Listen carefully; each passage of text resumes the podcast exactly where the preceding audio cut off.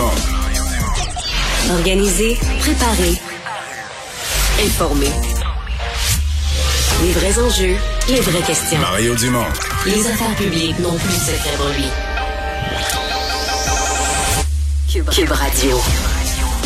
Bonjour tout le monde et bienvenue à l'émission. Bon vendredi, fin de la semaine pour vous, fin de la session parlementaire euh, à l'Assemblée euh, nationale. Euh, fin, pas juste la fin de la session parlementaire, en fait, c'est la fin de la dernière session, c'est la fin du mandat en termes de travail parlementaire parce que les députés repartent chacun dans leur comté et après ça, ben quand l'été va être fini, on va être en campagne électorale carrément pour un certain nombre d'entre eux. Ils sont quand même nombreux à avoir annoncé qu'ils ne se représentaient pas.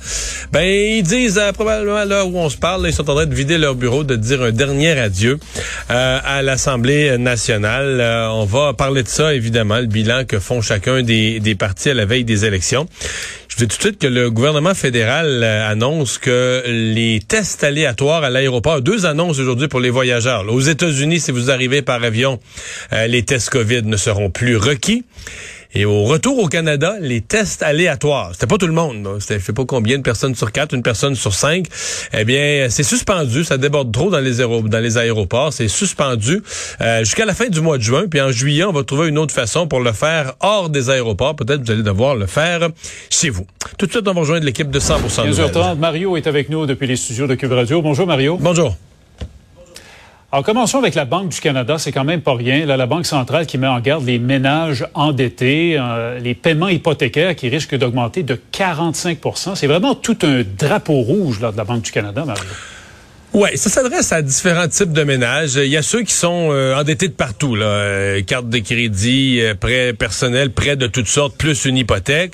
je pense qu'il y a aussi ceux qu'on on les imagine, ces gens qui, dans les deux dernières années, Raymond, il y a eu quoi comme phénomène? Des maisons très, très chères, des surenchères, une compétition, les gens se retrouvaient à 10 à surenchérir pour la même propriété. Puis, tu sais, des fois, tu l'as trouvée belle, la maman est enceinte, le couple veut sa maison, c'est celle-là nous est tombée dans l'œil, on la veut. Là, on n'a plus vraiment, on aurait les moyens au prix qui était affiché, mais là, on n'aurait plus vraiment les moyens d'embarquer dans la surenchère puis d'ajouter 30, 40, 50 000 au-dessus du prix demandé. Ça devient fou quand tu donnes, il faut que tu offres plus que le prix demandé dans une surenchère pour, pour battre les autres pour obtenir la maison. Et là, on sait que des gens se sont étirés, puis pourquoi, comment ils ont pu s'étirer comme ça? Ben, c'est grâce aux bas taux d'intérêt. Les taux d'intérêt étant très, très bas. Des gens ont négocié en bas du, du 2 là, des taux variables à 1,5. 1, donc, Veux, pas, euh, ces gens-là, ils, étaient capables de faire le paiement mensuel basé sur ce qu'ils voyaient comme taux d'intérêt au moment où ils signaient. Là, euh, si le taux est variable, le taux, il change vite, là. Euh, ça a augmenté de 0.25, 0.5, 0.5 dans les trois dernières annonces de la Banque du Canada. Ça, c'est à peine en quelque chose comme deux mois et demi. tout le monde pense que ça va réaugmenter d'un autre demi-point à la mi-juillet. Euh, donc, les taux changent considérablement et c'est probablement pas fini parce que l'inflation ce matin aux États-Unis, euh, déchire 8,6% 10,1 sur l'alimentation. Donc, une inflation encore galopante aux États-Unis. Donc, tous les signaux vont dans le sens qu'on risque d'être euh, d'être forcé de continuer à augmenter les taux d'intérêt du côté des banques centrales. Donc, on craint, tout ça pour dire qu'on craint que des ménages se retrouvent vraiment en difficulté pour faire leur paiement une espèce d'appel à la prudence, appel à essayer de payer des dettes si vous êtes capable, essayer de ne de, pas en accumuler d'autres si vous êtes déjà euh, pris à la gorge. Moi, Raymond, il n'y a pas de solution miracle, mais ce à quoi je m'attends, sincèrement, pour des jeunes ménages, quand les gens sont en forme, quand ils ont déjà un travail, je m'attends à ce que dans bien des maisons, euh, peut-être pour une période temporaire, un, des deux conjoints là aille, euh, aille travailler une, deuxième job. le marché de l'emploi le permet les employeurs cherchent du monde, cherchent de. Mais je dis pas que c'est le fun là, mais des fois c'est peut-être mieux que de perdre sa maison, c'est peut-être mieux. C'est la seule façon, ça va te dire, regarde, il nous faut un deuxième revenu. Euh, Puis bon, c'est pas des jeunes, des, jeunes couples ou des, des, des, jeunes, même pas en couple qui ont fait ça dans le passé. C'est arrivé plus qu'une fois là. Là, euh, ça risque d'être une des façons de s'en sortir parce que du côté positif, le marché de l'emploi, même si on avait un ralentissement économique, là, avant qu'on, je pense pas qu'on va retomber dans du chômage à 12% demain matin. Là. On est vraiment dans un un manque de personnel généralisé.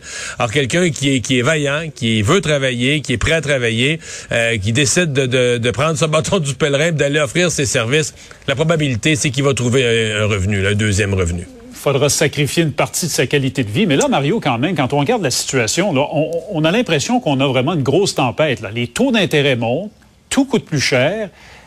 Est-ce qu'on se dirige vers une récession à plus ou moins long terme? Raymond, hier, j'ai reçu ici à Cube le, ministre des Finances du Québec, Éric Girard.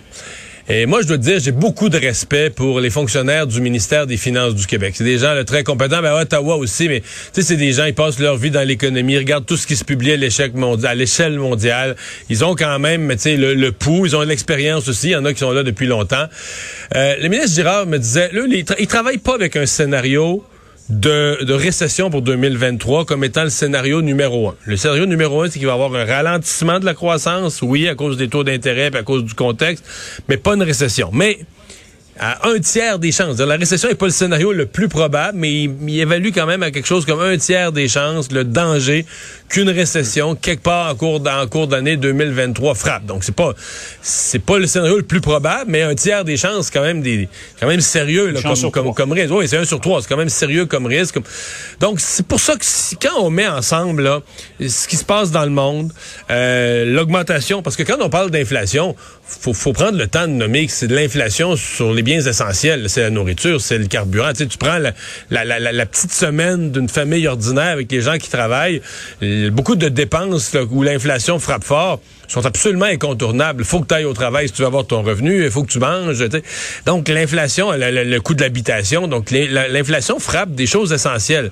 Donc c'est pour ça que euh, je pense que c'est une période quand même pour être un peu prudent. Là. C'est c'est pas nécessairement une période pour faire des extravagances financières.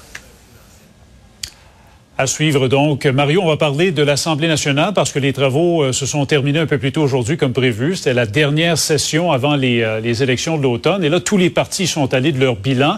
Et la CAQ s'est fait accuser, entre autres, par les libéraux de faire preuve d'arrogance. Est-ce qu'ils sont effectivement arrogants? Madame, euh, Madame Guilbeault, qu'on avait en entrevue tout à l'heure, a dit oui, c'est vrai, il faut faire attention à ça avec tous les sondages qui nous, nous euh, donnent en tête, largement en tête. Est-ce qu'ils font preuve d'arrogance? Je pense pas que ce soit des gens qui soient euh, tout le temps et éminemment arrogants. Mais quand on est aussi en avance dans les sondages, faut être, euh, tu sais, il faut faire plus qu'attention. Et ça n'a pas été le cas. Là. Entre autres, certaines pointes d'humour de M. Legault euh, qui traduisaient une certaine maladresse, là, oui, mais qui traduisait aussi, une certaine arrogance au-dessus de ses affaires et tout ça. Et ça passait plus ou moins bien. C'est certainement quelque chose euh, qu'il faut, euh, qu'il faut. En fait, ce qui, ce qui est bizarre, c'est que euh, dès le début de son mandat, là, François Legault disait à son équipe, à son monde, faut faire attention à ça. Mais là, on arrive en fin de mandat, on est plus fort que jamais dans les sondages, puis on fait pas toujours attention. Alors, s'il y a un moment, s'il y a un moment où il faudrait être plus que prudent avec ça, euh, puis c'est, ça prendrait juste trois, quatre événements euh, de suite d'arrogance pour que ça devienne. Là, je pense pas. Les partis d'opposition disent ça. Je pense pas que ce soit un sujet courant de monsieur, madame, tout le monde. Là, le public bon, a vu peut-être passer des, des petites pointes à l'horizon, des flashs ici et là, mais je pense pas que ça, caractérise le gouvernement. Mais tu sais, des fois, ça prend pas quelques événements symboliques, ça en prend pas beaucoup, euh, que ça devient, là, dans l'œil de monsieur, madame, tout le monde, un problème. Puis là, ben, t'as le moins, comme on dit, là, comme dirait ma mère, t'as le goût de leur baisser le caquette un peu. Tu sais, t'as le goût de leur dire, ben là, ils se pensent trop bons, on va les remettre à leur place, puis ça, c'est des, des votes de moins, là.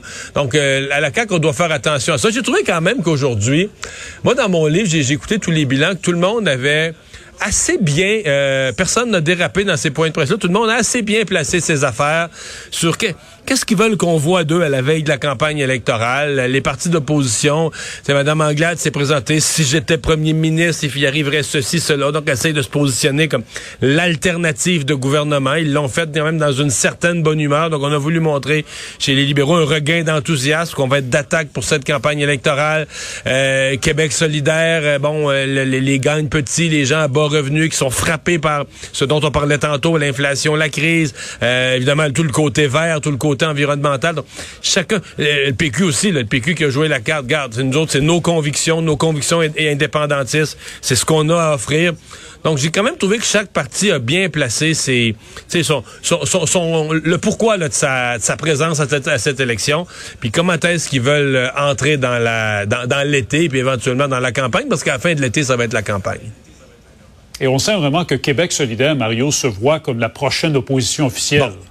Ça semblait évident ce matin. Euh, Moi, euh, le premier, j'avais écrit là-dessus, tu sais, que euh, quand le Parti libéral était vraiment très faible il y a un an, euh, est arrivé, Manon Massé a dit, je donne ma place à Gabriel Nadeau-Dubois. Il est talentueux, il a du bagou, il est extrêmement à l'aise à l'Assemblée nationale. Moi, j'ai dit ça et écrit ça jusqu'à un certain point qu'on était dans un positionnement où Québec solidaire pourrait devenir la véritable opposition officielle c'est pas arrivé. Là. ils ont coltaillé avec les libéraux là, pour du temps de parole, puis de la, de la, visibilité d'un bulletin de nouvelles. Puis c'est sûr que, écoute, Québec solidaire fait, ils prennent leur place mais ils n'ont pas réussi ce que certains avaient anticipé. Gabriel Nadeau-Dubois n'a pas réussi à éclipser les libéraux, ben, ne serait-ce que dans les sondages. Là. Il ne s'est pas, détaché du peloton des autres partis. Là. Il traîne avec les libéraux, euh, le Parti conservateur d'Éric Duhem. Ils traînent ensemble dans le même peloton, loin, derrière la CAQ. Donc, ce, ce phénomène d'un Québec solidaire qui, sous l'impulsion de Gabriel Nadeau-Dubois, se serait détaché du lot, là, puis aurait vraiment volé la vedette au Parti libéral, à Dominique Anglade. Moi, je considère que ça s'est pas produit. L'inverse s'est pas produit non plus. Le Québec solidaire s'est pas effondré. Le parti a recruté des bons candidats. Ils sont bien positionnés. Mais moi, je peux pas aujourd'hui, puis je l'ai prédit, puis c'est pas arrivé, je, le fais là, mais je peux pas cocher là, Québec solidaire, c'est mission accomplie d'avoir détrôné les libéraux comme opposition officielle. Pour moi, c'est ils ont boxé là, sur, dans ce ring-là, mais ils ont pas réussi. Les, ils ont, ils ont pas vraiment réussi. D'ailleurs, c'est bizarre à dire, mais malgré son talent, sa fougue parlementaire, si une élection avait lieu aujourd'hui avec les derniers chefs de Jean-Marc Léger, Gabriel Nadeau-Dubois ne réussirait pas à répéter l'exploit de Manon Massé. Là. Il a bien des gens qui ont ri de Manon Massé, puis elle n'a pas l'air d'une chef de parti, puis avec son côté, tu très, très, très bon enfant. Mais, tu sais, elle parlait au cœur des gens, puis les votes, les votes sont tombés dans les urnes. Il, y a, un défi pour Gabriel Nadeau-Dubois, ne serait-ce que de répéter, c'était au-dessus de 16% 10 comptés pour Québec solidaire. Peut-être qu'on l'oublie qu'on s'est habitué, mais le soir des élections, il y a quatre ans, c'était tout un exploit. des comtés personne, personne, pas un analyste, pas un stratège avait pensé que Québec solidaire pouvait gagner à l'extérieur de l'île de Montréal. Quatre, deux à Québec, Rouen-Noranda, Témiscamingue, Sherbrooke. Ah, il faut se replonger dans l'exploit qu'a accompli Manon Massé pour dire, ouais, c'est déjà du pain sur la planche de répéter l'exploit. Faire des gains en plus, peut-être, on verra, mais juste euh, répéter l'exploit en pourcentage et en siège, c'est déjà tout un défi pour Gabriel Nadeau-Dubois. Il nous reste peu de temps, Mario, mais j'aimerais absolument qu'on parle de Claire Sanson, la députée du Parti conservateur, qui s'est décrite hier comme une députée plante verte. Elle dit qu'elle n'a jamais aussi peu travaillé dans sa vie qu'au Parlement durant la pandémie. On peut écouter un extrait de ce qu'elle a dit. Je vous parle des députés plantes vertes comme moi, là. T'as pas travaillé fort depuis deux ans, ça, là. Mais de tous les emplois que j'ai eus, et j'ai inclus quand j'avais 17 ans puis que j'étais commis chez Miracle Mart, là, ou quand j'étais serveuse chez Da Giovanni, là, le travail de député ici à l'Assemblée nationale, c'est la job où j'ai travaillé le moins dans ma vie. Et tu avais M. Duhem ce matin à ton émission, Mario. Il a cautionné les propos de sa députée. Ben, il les cautionne en les expliquant, en disant que ce à quoi vous les référez, c'est à cause de, la pandémie où le Parlement siégeait pas en présentiel, que les députés ont moins travaillé. Donc, il revire ça comme ça. J'ai beaucoup de peine à accepter cette explication-là, sincèrement, Raymond. Ce qu'on doit dire, c'est que les députés n'ont pas de patron. Ils sont leurs propres patrons. Il n'y a personne qui fait ton horaire. Il n'y a pas un étranger ou un boss qui fait ton horaire quand tu es député. Euh, ben, tu assistes souvent à des comités parlementaires. Ben, je suis sûr qu'à l'œil, toi, comme journaliste, tu vois tout de suite, OK, lui, il a lu, lui, lui, hier soir, il a passé la soirée à lire le rapport du vérificateur général ou lire le rapport du ministère. Il sait de quoi il parle, il sait ce qu'il y a à page 132. Tu regardes l'autre la chaise d'à côté, il est assis les fesses là, il est au courant de rien, il existe, mais il a rien vu, il a rien lu. On les reconnaît, ceux qui travaillent et ceux qui travaillent pas, puis il y a personne qui va t'imposer d'être de, d'être préparé, de tout lire, de téléphoner au maire dans ton comté. Personne, t'es ton propre boss. Et quand tu te présentes en conférence de presse, tu te dis, moi, je n'ai jamais aussi peu travaillé. Tu peux pas le dire au nom des autres. Tu peux pas parler au nom des. Elle, elle peut pas parler au nom des députés péquistes, libéraux, caquistes des autres. Excusez-moi, elle parle en son nom. Elle dit Moi, j'ai aussi peu travaillé. C'est ça. On, verra si ça va laisser des traces euh, pour le parti de M. Duhem ou pas. Merci beaucoup, Mario. Au revoir.